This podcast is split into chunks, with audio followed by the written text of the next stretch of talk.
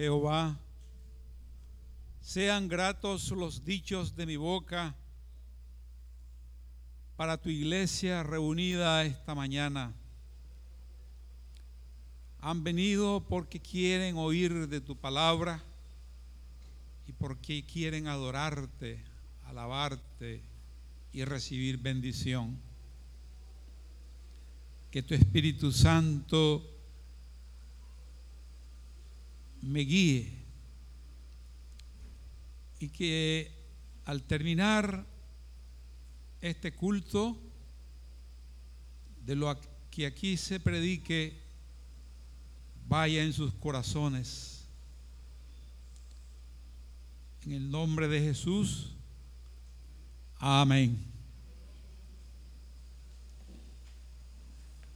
Dice el Evangelio de Juan, capítulo 3, versos 1 al 8, que había un hombre de los fariseos que se llamaba Nicodemo, dignatario de los judíos.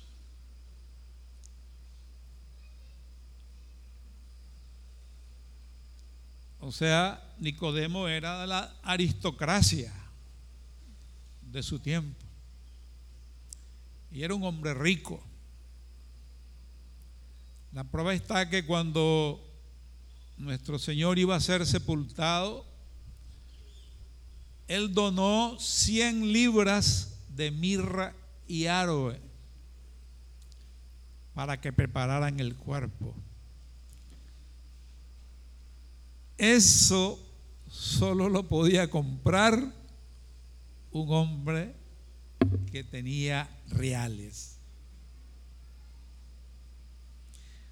Este vino a Jesús de noche y le dijo, Rabí, sabemos que has venido de Dios como maestro, porque nadie puede hacer estas señales que tú haces si no está Dios con él. Un hombre llega de noche o porque quiere hacer sus cosas de manera que nadie se dé cuenta, o porque no quiere tener interrupciones, ya que Jesús era una persona que donde llegaba la gente lo seguía.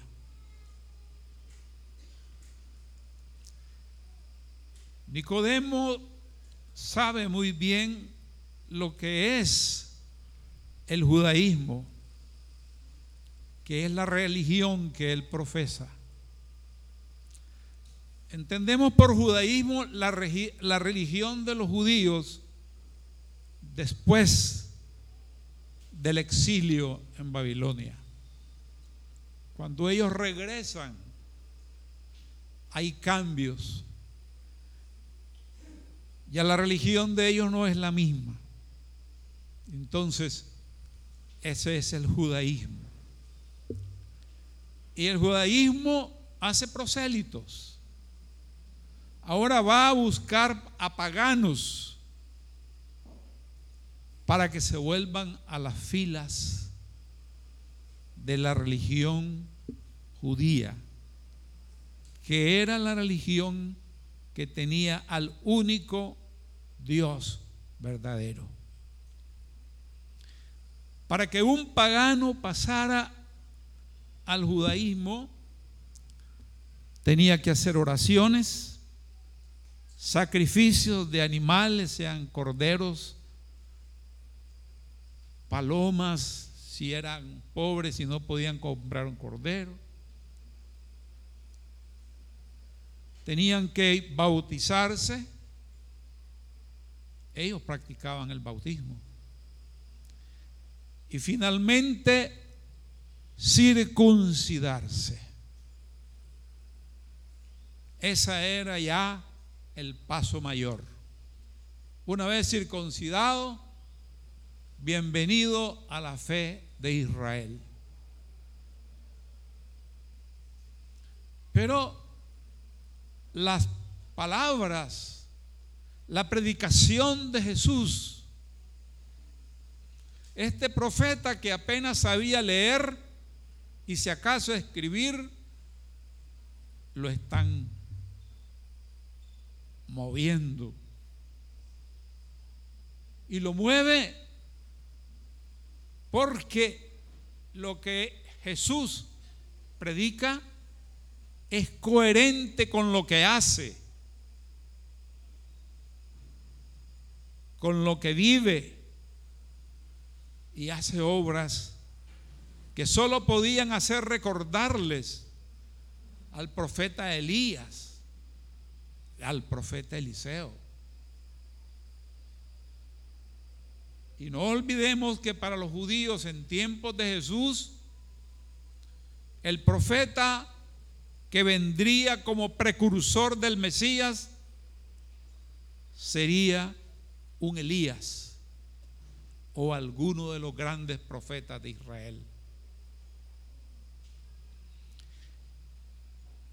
Ante las palabras de Nicodemo, Jesús le, le responde casi a quemarropa.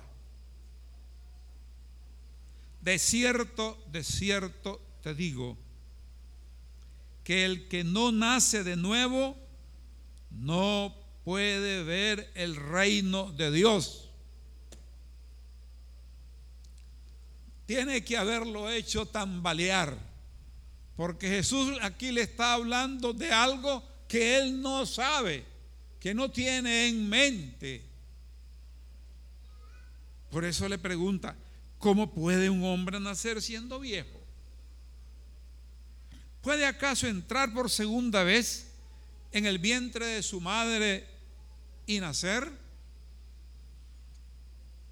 Era muy razonable lo que Nicodemo decía.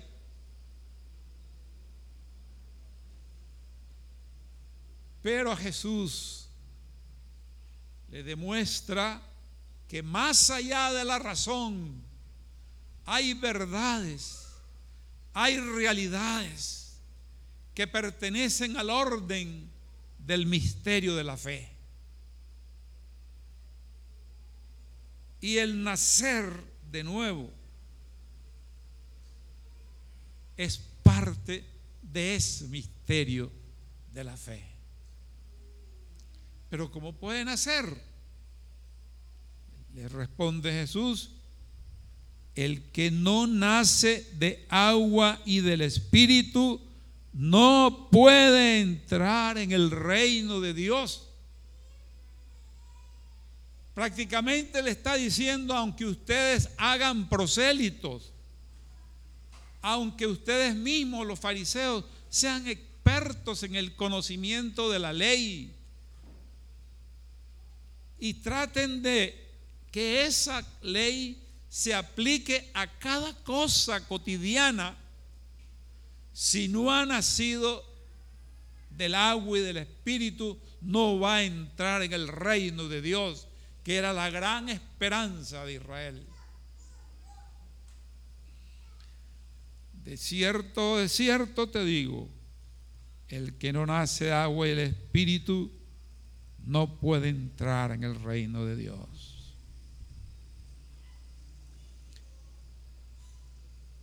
Y ahora preguntémonos, si Jesús dejó en jaque a Nicodemo, a todo esto, ¿qué le quiso decir? Jesús no viene proclamando un cambio de religión de tantas que habían en el mundo mediterráneo. No. No le interesa un cambio de religión. Le interesa el nuevo nacimiento. Y esto no es por prácticas religiosas, sino por gracia de Dios. Mediante el agua, y aquí Jesús nos deja un poco perplejo ¿Qué quiere decir con agua? ¿Será el bautismo? Y muchos cristianos dicen, sí, es el bautismo. Si una persona no se bautiza, no puede ser salva.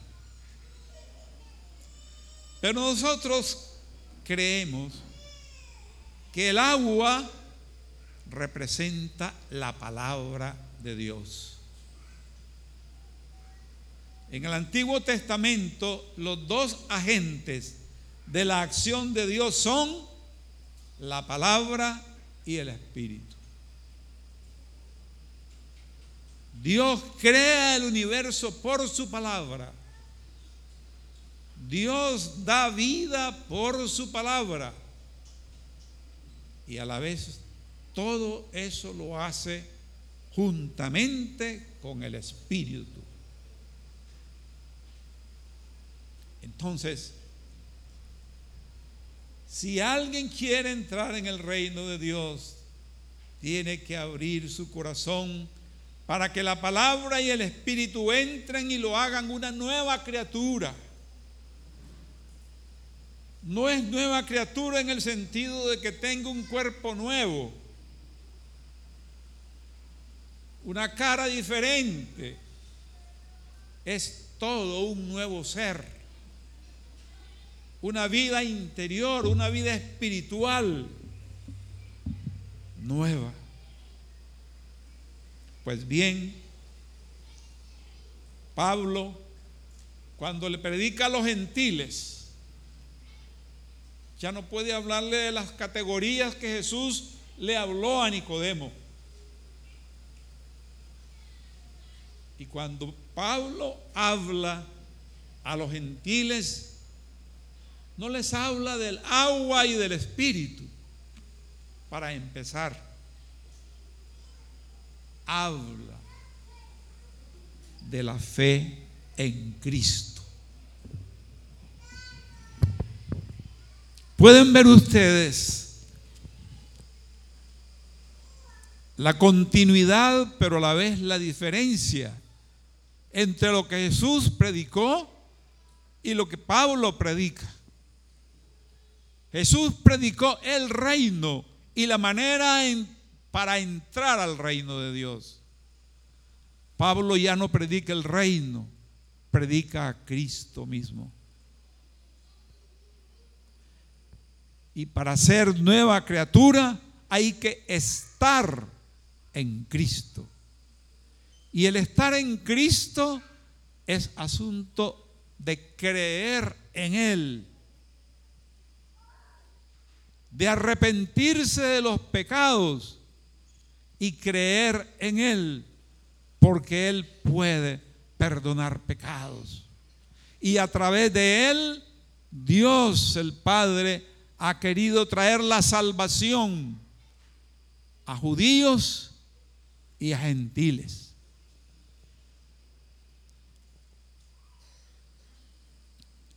¿Y cómo?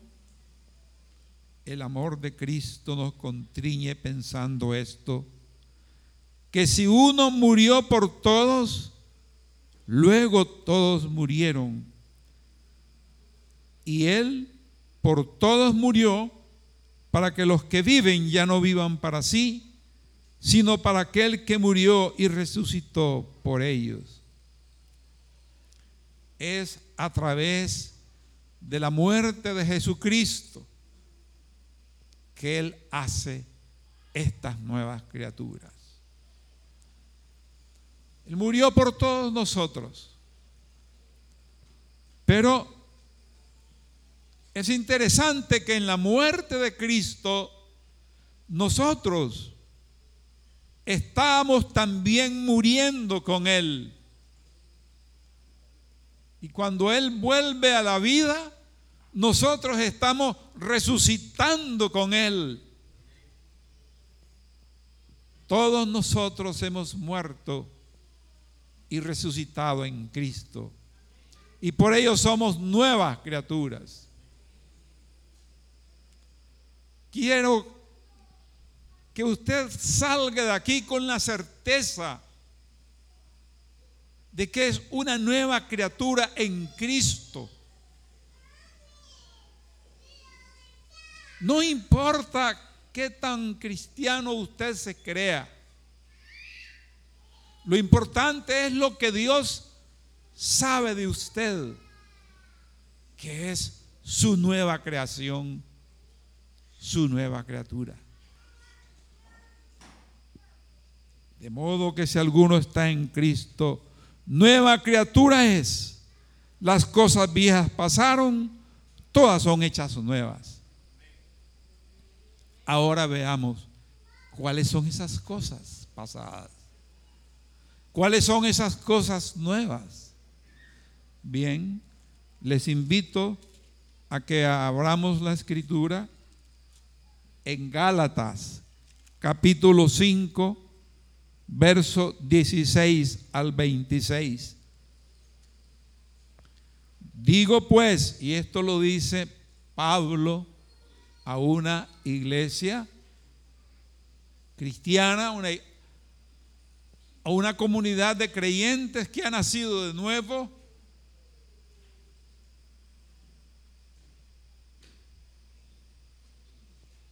Y quiere hablarle lo más claro posible. No son gente preparada no conocen el trasfondo de la fe de Israel ni la historia de Israel. Ellos son gentiles, gente pobre, muchos de ellos esclavos. Si acaso habrá uno que otro preparado o con una vida acomodada.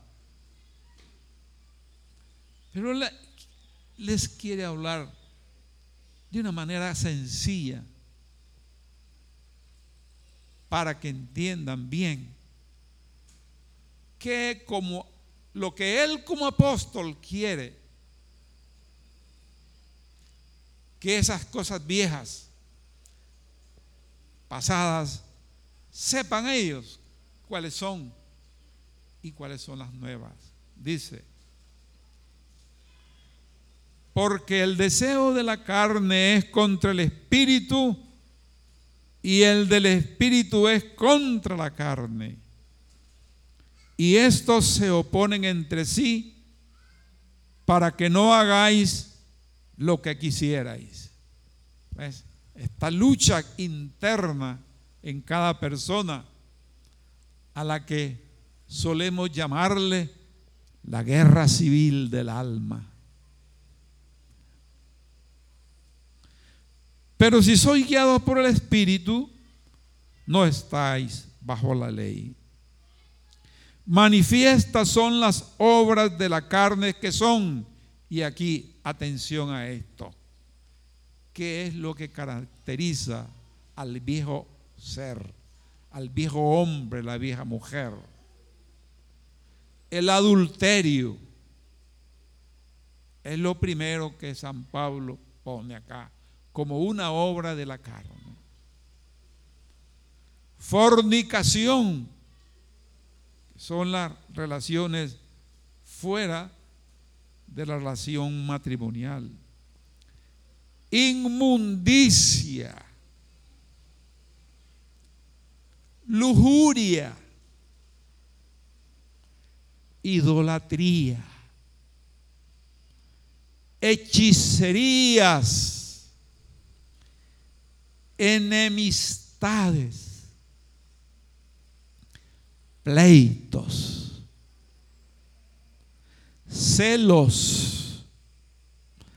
Celos aquí es sinónimo de envidia. Iras, contiendas, divisiones, herejías, envidias. Ahora es más claro homicidios, los asesinatos, borracheras, orgías y cosas semejantes a esta. ¿Mm? Como en nosotros existe esa lucha entre la carne y el espíritu, entre las obras del viejo hombre, la vieja mujer, con las del nuevo hombre, la nueva mujer. Aquí nosotros pastoralmente recomendamos que todos tenemos que hacer una revisión de nuestras vidas constantemente. Porque sabemos bien que somos nuevas criaturas, pero entre nosotros puede surgir la, ira, la envidia. ¿Mm? Las borracheras, las orgías. El vivir en el pecado. Entonces, hay que agarrar una por una estas cosas. ¿Cómo estoy yo en relación con el adulterio y la fornicación? ¿Cómo estoy yo en relación con la inmundicia y la lujuria? ¿Cómo estoy yo en relación con la idolatría?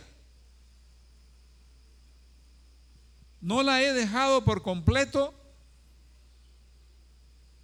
Es algo con la cual yo debo de luchar para que salga completamente de mi corazón. Las iras, esta es de las más problemáticas. En lo personal yo tengo problema con eso. Esto de las iras. Bueno, la ira en sí no es mala. Es necesaria porque a través de ella la persona se defiende. La persona toma eh, fuerzas para afirmarse en su carácter. Nuestro mismo Señor lo hizo en el templo. Y en el Antiguo Testamento nos dice que la ira de Dios viene sobre los hijos de desobediencia. Hasta Dios se ira. Pero cuando es una obra de la carne y cuando no, es aquella ira que no pasa. Esa ira que crece como una bola de nieve y que no nos deja en paz. Y que cuando explota hace desastres. Y nuestras iglesias saben lo que es eso.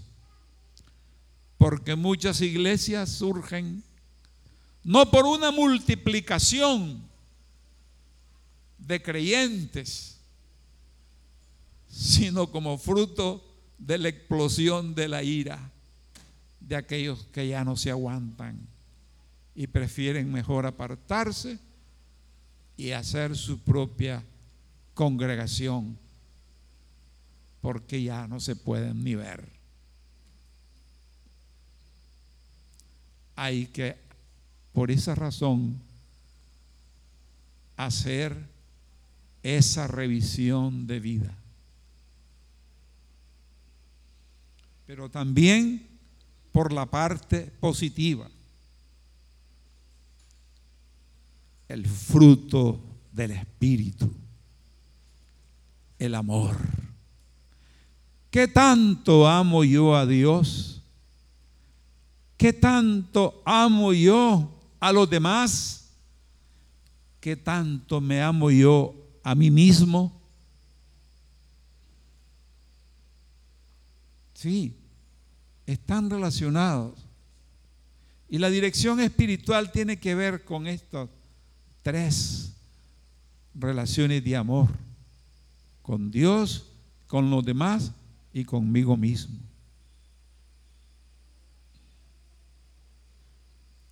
Quien no se ama a, sí mismo, difícilmente amará a los demás. Quien no ama a los demás, difícilmente se amará a sí mismo. Y quien no ama a los demás ni a sí mismo, difícilmente puede amar a Dios. ¿Lo ven? Entonces, en estos días, hermanos, amados, hermanas amadas, tomémonos el tiempo y agarremos este pasaje que aquí les he leído, Gálatas 6, versos 16 al 26. Y veamos el gozo. ¿Qué tanto hay de gozo en mí? Si yo no tengo el gozo del Espíritu, tengo que ver cómo está mi vida devocional. Porque es en la vida devocional, en el fervor que tengamos por Cristo, es donde se experimenta el gozo. Yo tengo que trabajar mi gozo. Personalmente, especialmente en este tiempo que estamos viviendo, yo tengo que trabajar mi gozo. Ese es uno de mis lados débiles ahora. Bien. Paz. Nada más lindo que tener paz en el corazón. Porque cuando se anda con el corazón envenenado en el odio hacia otra persona, ahí vienen los homicidios.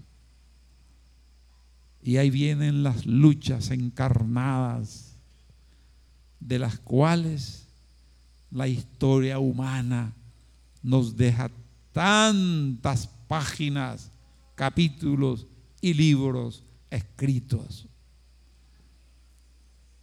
La historia de Nicaragua, un país tan bello en su geografía, pero en su historia es tan desgarradora. Miren lo que nos está, lo que nos está pasando. Nicaragua es cristiana. Bueno, pues, gloria a Dios si es cristiana. Pero ¿cómo si es cristiana? ¿Por qué no tenemos paz? ¿Por qué hay tanto odio?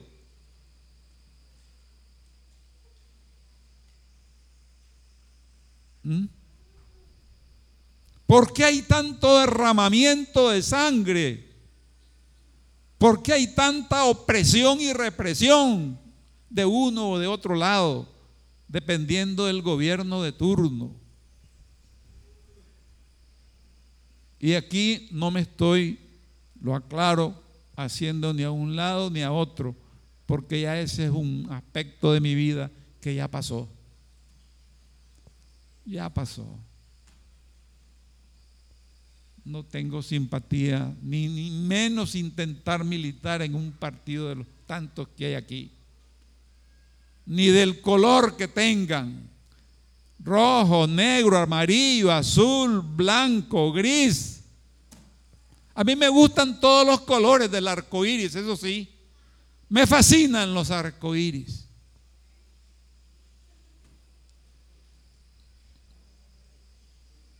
Pero ya para la política, ya, eso terminó para mí. Esto ya ha quedado enterrado.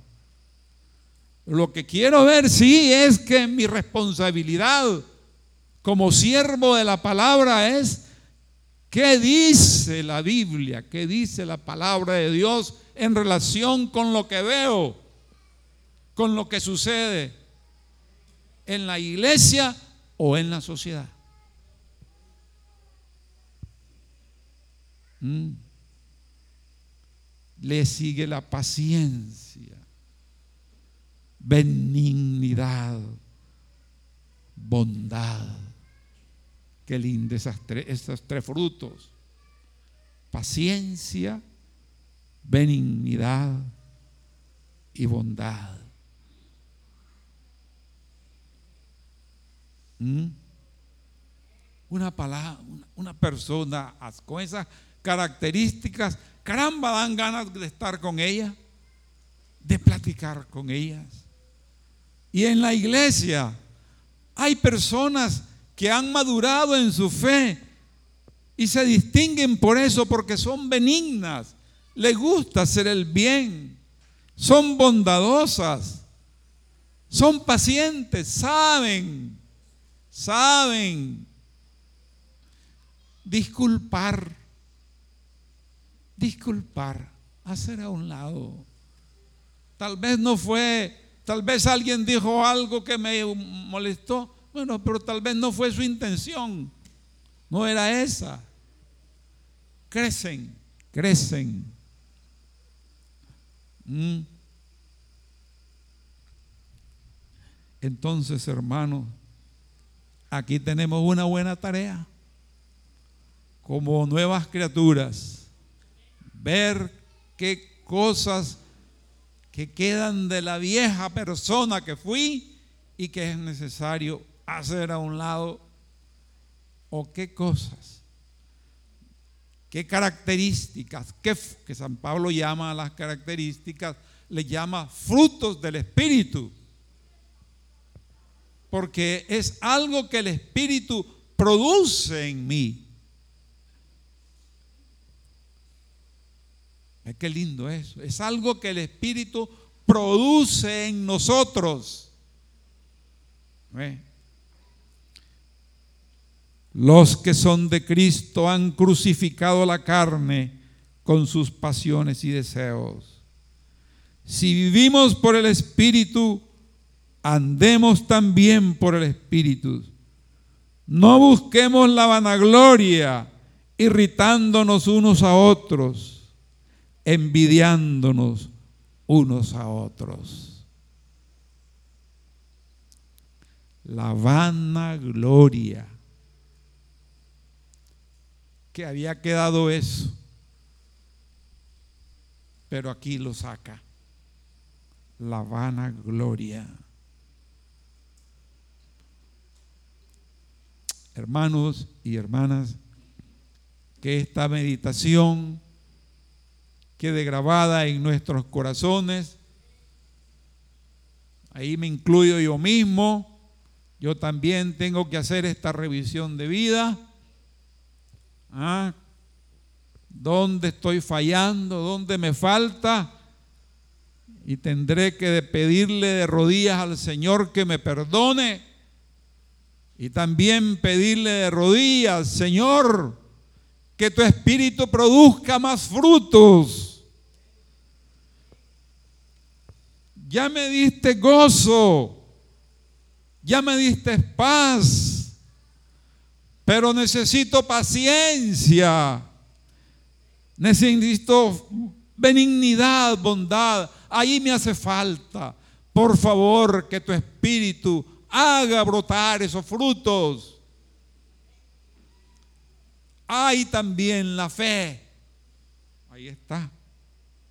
Miren, está la fe que es para salvación, para ser nueva criatura. Pero está también la fe como fruto del Espíritu, que ya esta no es para la salvación, sino para la santificación de la nueva criatura. ¿Lo ven? Y no es cierto que a veces uno se siente como que no tiene fe. Siento mi fe aplastada, está baja. De pronto me falla la fe y la duda me muerde los talones y pone a mi fe en fuga. Y es donde tengo que clamar con sencillez y sinceridad y honestidad a Jesús y decirle como le dijo aquel hombre, Señor, creo, ayuda a mi incredulidad. Señor, creo, pero mi fe está chiquita, ayúdame a creer más.